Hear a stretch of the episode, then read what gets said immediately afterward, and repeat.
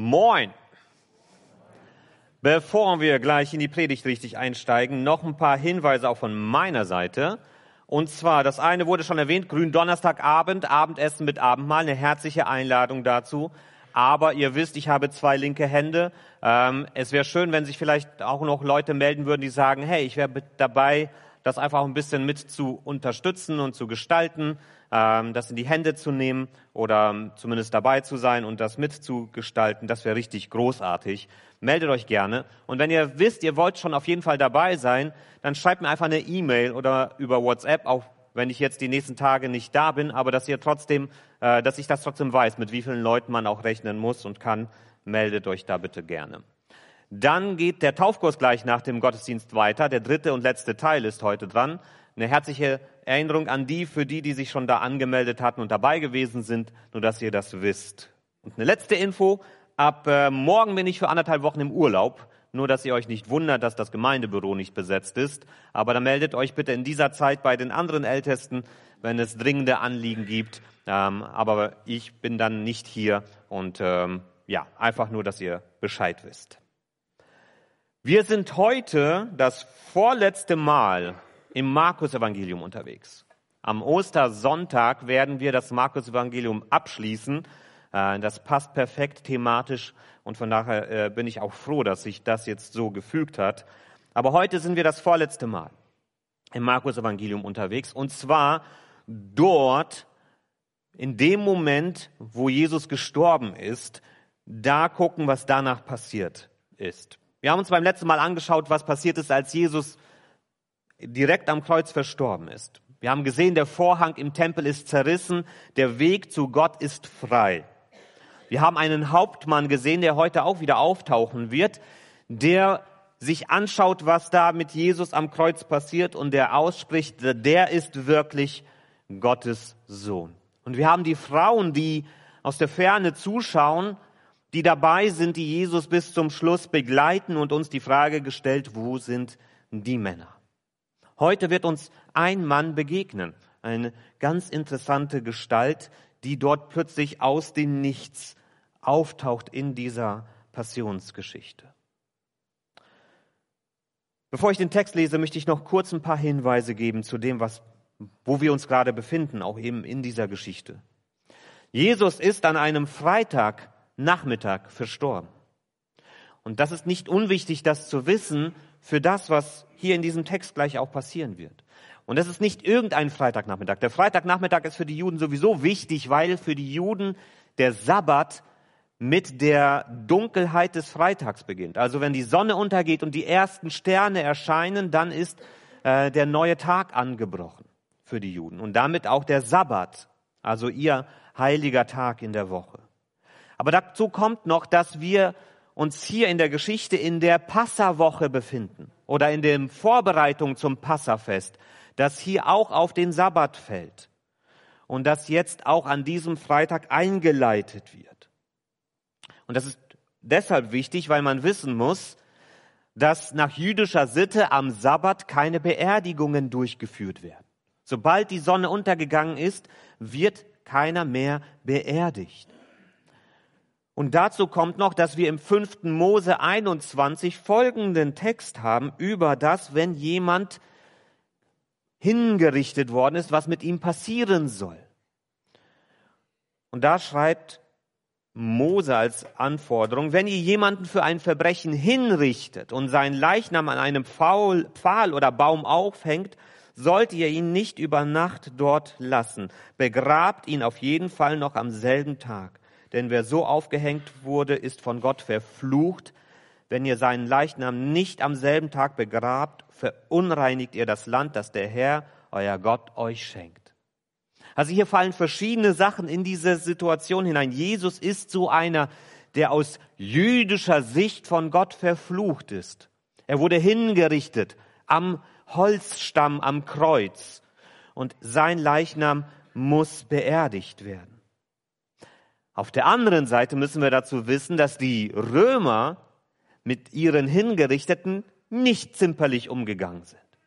Die haben die Leute, die gekreuzigt wurden, auch teilweise tagelang am Kreuz hängen gelassen, bis ihr Fleisch von den Knochen gepickt worden ist. und bis sie verwest sind. Und sie haben sie manchmal einfach in irgendwelche Massengräber verscharrt. Ähm, und das war eben für die Juden dieser, dieser Umgang mit Hingerichteten, aber auch insgesamt mit Leichen, war für die Juden ein Graus. Ähm, das war etwas, was für sie absolut unmöglich ist. Und erst recht, wenn Passa vor der Tür steht und ein Sabbat ansteht. Und das ist einfach der Hintergrund zu dem, was jetzt im Text passiert, den wir uns anschauen wollen in Markus 15, die Verse 42 bis 47. Eine herzliche Einladung an alle, Bibeln aufzuschlagen, mit da reinzugucken. Markus 15, 42 bis 47. Da steht, da es Rüsttag war, der Tag vor dem Sabbat, und es schon Abend wurde, ging Josef von Arimathea, ein vornehmer Ratsherr, der auch auf das Reich Gottes wartete, zu Pilatus und wagte es, um den Leichnam Jesu zu bitten. Pilatus war überrascht, als er hörte, dass Jesus schon tot sei. Er ließ den Hauptmann kommen und fragte ihn, ob Jesus bereits gestorben sei. Als der Hauptmann ihm das bestätigte, überließ er Josef den Leichnam. Josef kaufte ein Leinentuch, nahm Jesus vom Kreuz, wickelte ihn in das Tuch und legte ihn in ein Grab, das in einen Felsen gehauen war. Dann wälzte er einen Stein vor den Eingang des Grabes. Maria aus Magdala aber und Maria, die Mutter des Josef, beobachteten, wohin der Leichnam gelegt wurde. Das ist wichtig für den Ostersonntag, dieser Vers. Das ist die Situation, in der wir uns äh, befinden. Jesus ist gestorben, der Sabbat steht vor der Tür und mit seinem Leichnam muss irgendwie umgegangen werden. Was macht man mit ihm? Die Jünger sind nicht da, die können sich nicht um Jesus kümmern, haben auch vielleicht keinen Zugang dazu. Die Römer würden ihn hängen lassen, denen ist das vollkommen egal.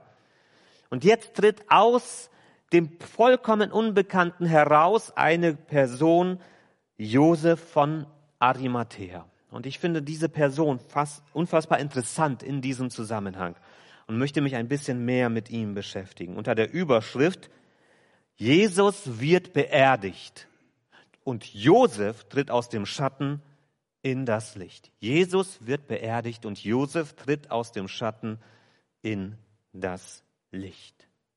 Wer ist dieser Josef von Arimathea? Wo kommt er auf einmal her? Josef von Arimathea wird in allen vier Evangelien erwähnt. Das ist immer ein wichtiger Hinweis, weil wir dort eine unglaublich gesicherte Nachrichtenlage dann haben in den Evangelien. Das ist feste Überlieferung von Anfang an gewesen, dass dieser Josef sich um den Leichnam von Jesus gekümmert hat. Wieso? Und wir können aus den vier Evangelien verschiedene Hinweise und Informationen über diesen Josef sammeln. Wir lesen zum Beispiel hier in Markus 15, dass dieser Josef dem äh, höchsten Rat der jüdischen Gesellschaft angehörte, ein Ratsherr war, der im Sanhedrin, so hieß dieser Rat, ähm, dem Sanhedrin angehörte. Das war unter anderem der Rat, der mitbeschlossen hat, dass Jesus hingerichtet werden sollte.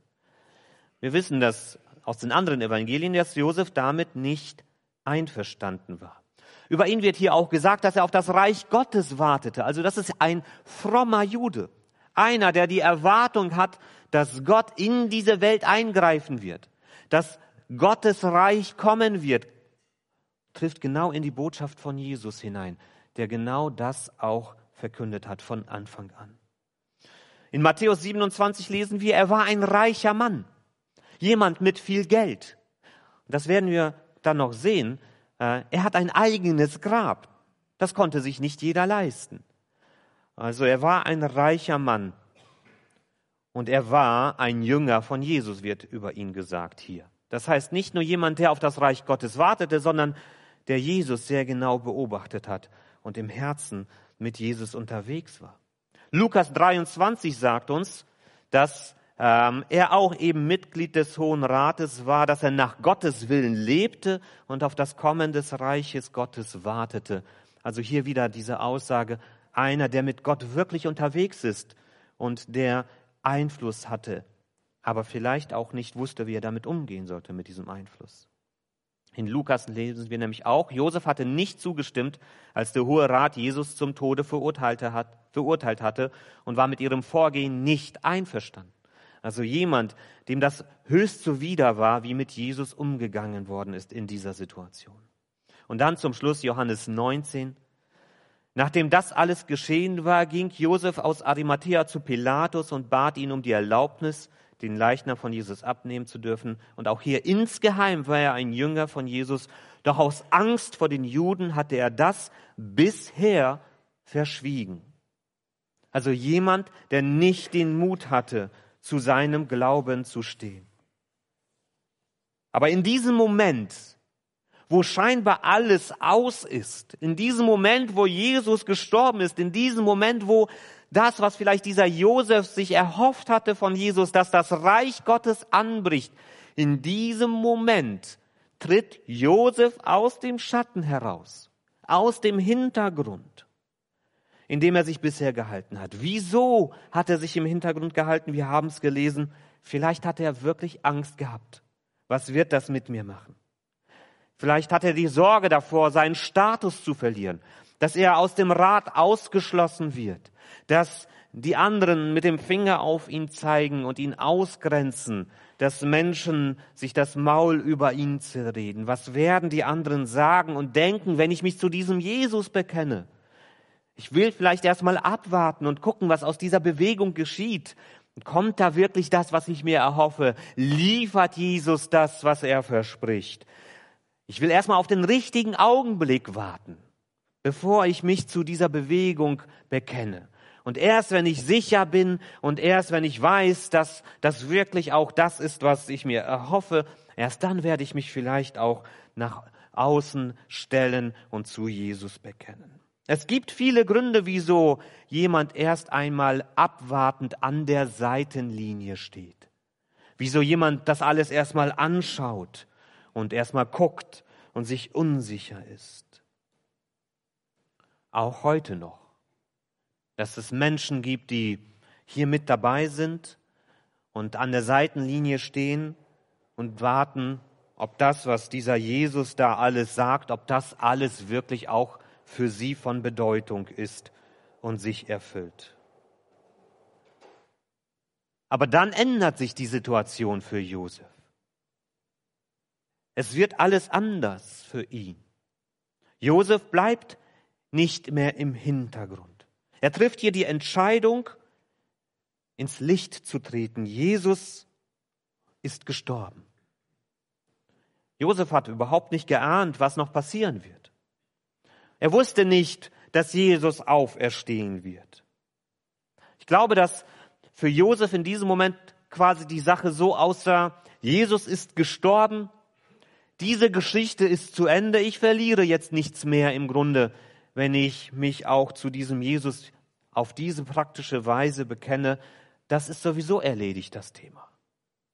Und ich glaube aber auch, dass Josef hier spürt, Jesus darf nicht einfach irgendwo verscharrt werden. Dafür ist er viel zu wichtig. Dafür ist er viel zu bedeutend. Ich glaube, dass Josef hier Jesus bewusst die letzte Ehre erweisen will. Und er stellt hier sein eigenes Grab zur Verfügung. Und ihm ist es in diesem Moment egal, was die anderen sagen werden. Natürlich wird sich das herumsprechen, was Josef hier tut. Ich habe euch mal so Bilder mitgebracht von solchen Gräbern ins, in den Felsen gehauen. Da ist viel Hügellandschaft in Israel. Und das waren einfach Eingänge, wo man dann Liegeplätze hatte, in die man die, auf die man die Leichen gelegt hat, einbalsamiert, bis sie verwest sind. Und später wurden dann die Knochen dann in Behälter nochmal separat untergebracht. Ähm, aber bis zu diesem Zeitpunkt lagen sie in diesen Gräbern. Hier auch nochmal so eine Rekonstruktion, vielleicht ein bisschen schwer zu erkennen. Ich hoffe, dass ihr das gut sehen könnt. Aber mit so einem runden Stein, die es eben gegeben hat, der dann davor gerollt wurde, um das Grab zu verschließen. So ein Grab hat Josef. Und das, wie gesagt, viel Arbeit. Könnt ihr euch vorstellen, sowas zu hauen und den Platz dafür zu schaffen und bereit zu halten, dieses Grab von sich, für sich selbst geplant und gekauft. Dieses Grab stellt Josef jetzt für Jesus zur Verfügung. Wenn wir uns das Johannesevangelium dazu angucken, dann werden wir feststellen, da ist nicht nur Josef, der plötzlich aus dem Schatten in das Licht tritt. Da ist noch eine zweite Gestalt, die genau das Gleiche tut. In Josef, äh, Johannes 19 wird uns nämlich gesagt, auch Nikodemus, der Jesus einmal nachts aufgesucht hatte, kam und brachte etwa 30 Kilogramm einer Mischung aus Myrrhe und Aloe, um Jesus zu salben. Also hier haben wir plötzlich zwei Personen, die aus dem Nichts ins Licht treten. Nikodemus ist vorher Jesus schon begegnet. Wir lesen an zwei anderen Stellen über Nikodemus im Johannesevangelium. Auch er war ein Ratsherr. Auch er war jemand mit Einfluss. Und er wurde am Anfang äh, des Johannesevangeliums zu Jesus geschickt, um mal zu testen, was ist das überhaupt für einer? Was will der da eigentlich? Und er hat in diesem Zeitpunkt noch gar nicht verstanden, wer Jesus ist und was Jesus möchte. Aber Nikodemus blieb dran. Der hat nicht aufgegeben. Und wir lesen an einer anderen Stelle, als äh, im Rat verhandelt wurde, sollen wir Jesus verhaften, was sollen wir mit ihm machen? Da hat sich Nikodemus schon ein bisschen rausgewagt und schützend vor Jesus gestellt und gesagt, hey, vielleicht sollten wir da nichts unternehmen und erstmal abwarten. Und dafür hat er einen auf den Deckel bekommen. Bist du vielleicht auch einer dieser Jünger von Jesus? Willst du dich vielleicht auch zu ihm hingesellen? Und er hat dann zurückgezuckt und sich wieder in den Hintergrund begeben. Aber hier tritt auch Nikodemus aus dem Schatten heraus. Und 30 Kilo von Kräutern spendet er für die Salbung. Das ist eine Summe, die ist ein Vermögen wert. Das ist die Menge, die man für Könige aufgewendet hat, um sie zu salben. Nikodemus erweist hier Jesus auch die letzte Ehre. Josef und Nikodemus standen im Schatten und beobachteten Jesus aus der Ferne. Und als Jesus gestorben ist, ändert sich für sie alles. Und sie sind überwältigt von dem, was dort passiert ist, und sie treten aus dem Schatten ins Licht. Und wir können davon ausgehen, dass sie dann auch in diesem Licht geblieben sind. Ich glaube, dass Josef selber einer derjenigen ist, die später von dem erzählt haben, was da passiert ist, als Augenzeuge.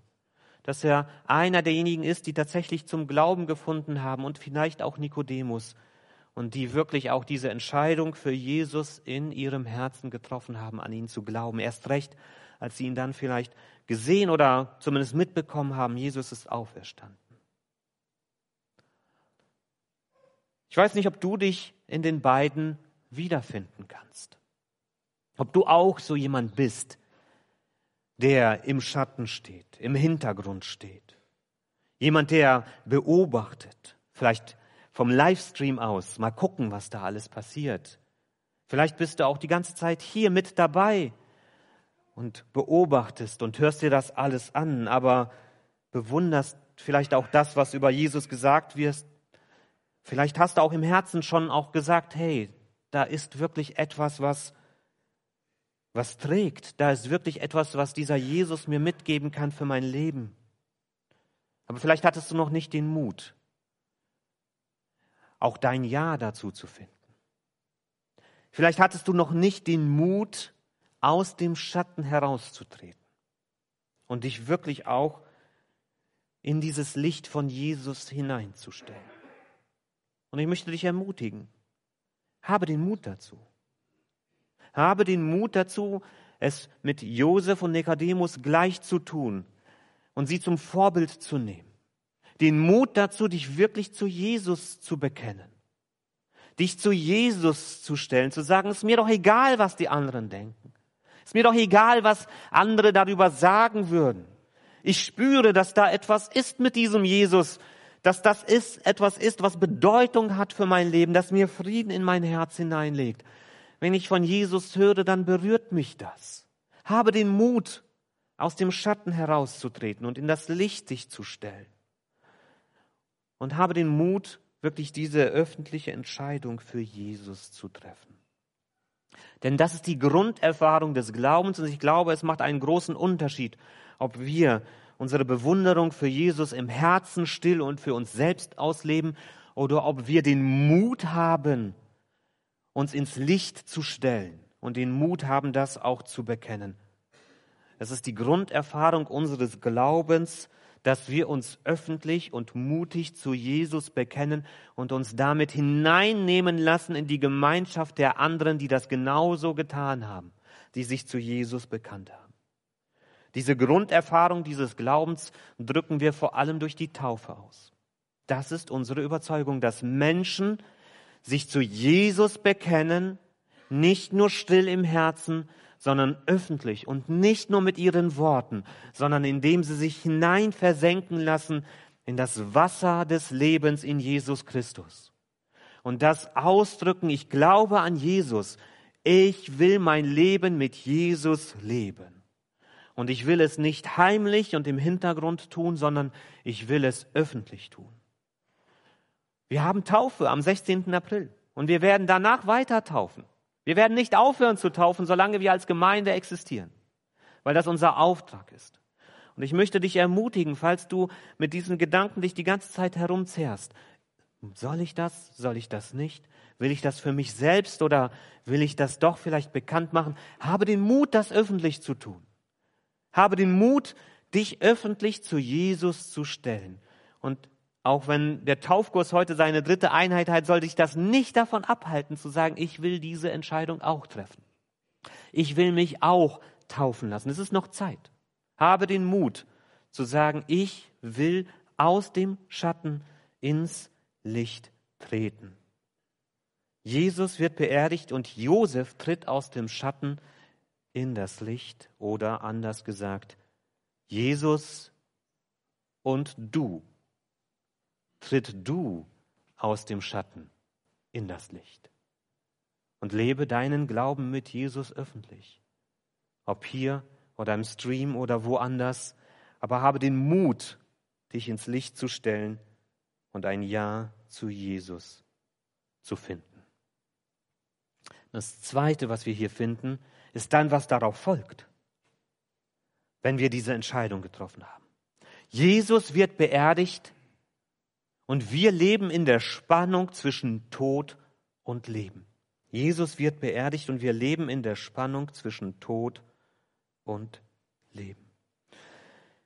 Der Kar-Samstag, also der Samstag zwischen Karfreitag und Ostersonntag, ist ein Tag, der mich sehr fasziniert. An Karfreitag erinnern wir uns daran, dass Jesus gekreuzigt wurde, dass er gestorben ist, dass er sei, unsere Schuld auf seine Schultern genommen hat. An Ostersonntag erinnern wir uns daran, dass er auferstanden ist, dass das Leben siegt, dass es Hoffnung gibt. Aber was ist dazwischen? Was ist mit diesem Samstag? Dieser Tag zwischen Tod und Auferstehung ist für mich ein spannender Moment. Ein unglaublich tiefer Moment, den wir vielleicht manchmal so ein bisschen ignorieren oder uns dem vielleicht auch manchmal nicht stellen. Und ich glaube, dieser Tag, der Samstag, ist für mich symbolisch der Tag, der für unser Leben als Christen steht. Als Christen in dieser Welt. Zwischen Tod und Auferstehung. Dass wir genau in dieser Spannung unterwegs sind. Wir leben in der Spannung zwischen Leben und Tod. Josef kaufte ein Leintuch, nahm Jesus vom Kreuz, wickelte ihn in das Tuch und legte ihn in ein Grab, das in einen Felsen gehauen war. Dann wälzte er einen Stein vor den Eingang des Grabes. Bumm. Es rumst einmal und dann ist Jesus weg. Versucht euch mal in die Situation der Menschen zu versetzen, die ihre ganzen Hoffnungen auf Jesus gesetzt haben. Die ihn gehört und gesehen haben die in seiner Nähe waren, die Frauen und Männer, die Jünger und Jüngerinnen, die mit Jesus unterwegs waren. Bumm, ein dicker Stein, Jesus ist weg. Was geht da in diesen Jüngern vor? Jetzt sind sie auf sich gestellt. Jetzt ist die Frage, was bleibt von dem, was sie mit Jesus in diesen drei Jahren erlebt haben? Er ist nicht mehr da für sie. Er kann sie nicht mehr anleiten. Ihnen bleibt nur noch die Erinnerung an das, was sie mit Jesus erlebt haben. Weißt du noch das eine Wunder? Weißt du noch diese Begegnung mit dieser Person? Weißt du noch dies? Weißt du noch das? Ihnen bleibt die Lehre von Jesus. Weißt du noch die schönen Worte aus der Bergpredigt? Weißt du noch das Gebet, das er uns beigebracht hat? Wie ging das nochmal? Ihnen bleiben die Zusagen von Jesus. Hatte Jesus nicht gesagt, dass er auferstehen wird? Was hat Jesus sonst noch gesagt? Könnt ihr euch noch erinnern? Jesus liegt im Grab. Er ist weg aus den Augen. Was bleibt von Jesus für diese Jünger? Dreimal hat Jesus ihnen vorhergesagt, dass er sterben und dass er auferstehen wird. Und an diesem Kar-Samstag sind die Jünger herausgefordert. Sie können nicht mehr sehen. Sie müssen glauben. Sie müssen die Entscheidung treffen, zu glauben und zu vertrauen. Karfreitag ist der Tag der Trauer. Ostersonntag ist der Tag des neuen Lebens. Aber Kar-Samstag, das ist der Tag des Glaubens. Das ist der Tag, wo wir aus unserem Glauben und aus unserer Hoffnung heraus leben müssen. Jeder von uns ist an Kasamstag unterwegs. Das ist unser Tag als Gläubige. Zwischen dem Tod, dass wir mit Christus gestorben sind, und dem Glauben an die neue Auferstehung, die vor uns liegt. Genau dazwischen sind wir unterwegs. Und pendeln auch wie die Jünger in dieser Welt zwischen Verlust, Schmerz und Trauer, die wir immer wieder erleben. In dieser Welt sterben wir immer wieder kleine Tode, wenn wir verletzt werden, wenn wir enttäuscht werden, wenn wir andere Menschen verletzen und enttäuschen und diesen Schmerz der anderen spüren, wenn wir schuldig werden und an uns schuldig geworden ist. Wir sterben viele kleine Tode. Und auf der anderen Seite liegt Hoffnung da, und Glauben und Vertrauen und diese Zusage, dass es anders wird. Und wir erleben auch diese Augenblicke von Hoffnung und Glaube und Vertrauen in dieser Welt. Wenn wir Momente haben von tiefster Berührung durch Jesus Christus, wenn wir Momente haben, wo wir Frieden schließen mit anderen Menschen, wo wir uns vergeben können, wo wir Versöhnung erleben,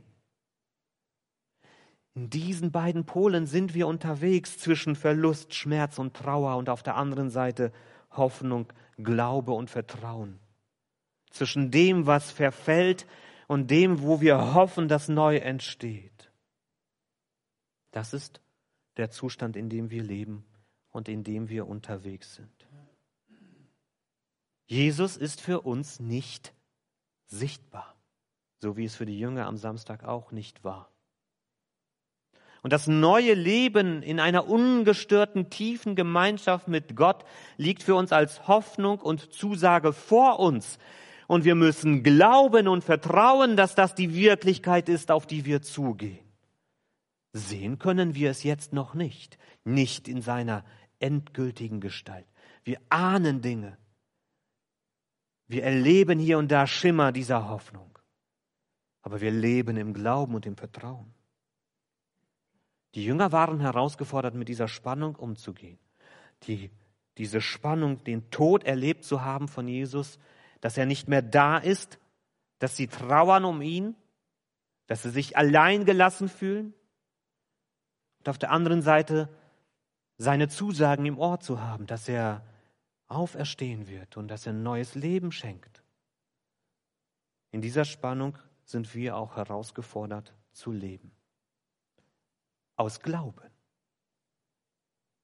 aus Vertrauen darauf, dass Jesus Recht hat und dass seine Zusagen stimmen und dass er sich an seine Zusagen halten wird. Natürlich ist unsere Situation etwas anders als die Situation der Jünger damals. Sie haben das dann ganz nah erleben dürfen, dass Jesus auferstanden ist. Sie haben ihn gesehen und gewusst dadurch, Jesus steht zu seinem Wort. Sie mussten aber an diesem Samstag mit einer ganz anderen Spannung noch umgehen als wir, bis sie diesen Augenblick erlebt haben. Wir dürfen auf ihre Erfahrung zurückschauen. Wir dürfen die Erfahrung dieser Jünger von Ostersonntag in uns aufnehmen und dürfen sie annehmen. Und wir dürfen von ihrem Glauben und von ihrer Erfahrung der Begegnung mit Jesus profitieren und dürfen sagen, ja, Jesus steht zu seinem Wort. Ich stelle mich in diesen Glauben der Jünger, die das sehen durften. Jesus steht zu seinem Wort und er wird sein Wort einhalten. Siehe, ich komme und mache alles neu. Diese Zusage von Jesus steht und ich glaube, dass sie Wirklichkeit wird. Und ich glaube, dass ich Jesus sehen werde. Ich glaube, dass er auferstanden ist und ich glaube, dass er uns in der Zukunft begegnen wird. Ob es dann ist, wenn ich sterbe oder ob es dann ist, wenn er in diese Welt hineinbricht, um endlich Ordnung in diese Welt zu bringen. Jesus steht zu seinen Zusagen. Und ich möchte dich ermutigen, dass du es aushältst, in dieser Spannung zu leben an diesem Kar-Samstag. Denn auch wenn wir aus dem Glauben der Jünger leben dürfen, und ihn für uns annehmen können, macht es das nicht unbedingt leichter, oder? Das dann wirklich im Alltag auszuhalten, wenn wir diese Erfahrungen machen von diesen vielen kleinen Toten, die wir immer wieder sterben. Ich möchte dir Mut machen. Ich möchte dir Mut machen, diese Spannung mit Jesus zusammen auszuhalten. Nicht zu verzweifeln, nicht aufzugeben, das nicht wegzuwerfen, weil es sich für dich nicht schnell genug erfüllt, sondern mit dieser Spannung zu leben, aber in der Hoffnung, dass es anders wird. In dieser Hoffnung, die uns Jesus Christus schenkt. Jesus wird beerdigt und wir leben in der Hoffnung zwischen Tod und Leben. Dass Jesus wirklich lebt und dass wir mit ihm leben werden. Tritt aus dem Schatten in das Licht. Habe den Mut, dich zu diesem Jesus zu bekennen und lebe dann in dieser Spannung und in der Hoffnung mit Jesus zusammen zwischen Tod und Leben. Jesus lebt und wir werden leben. Amen.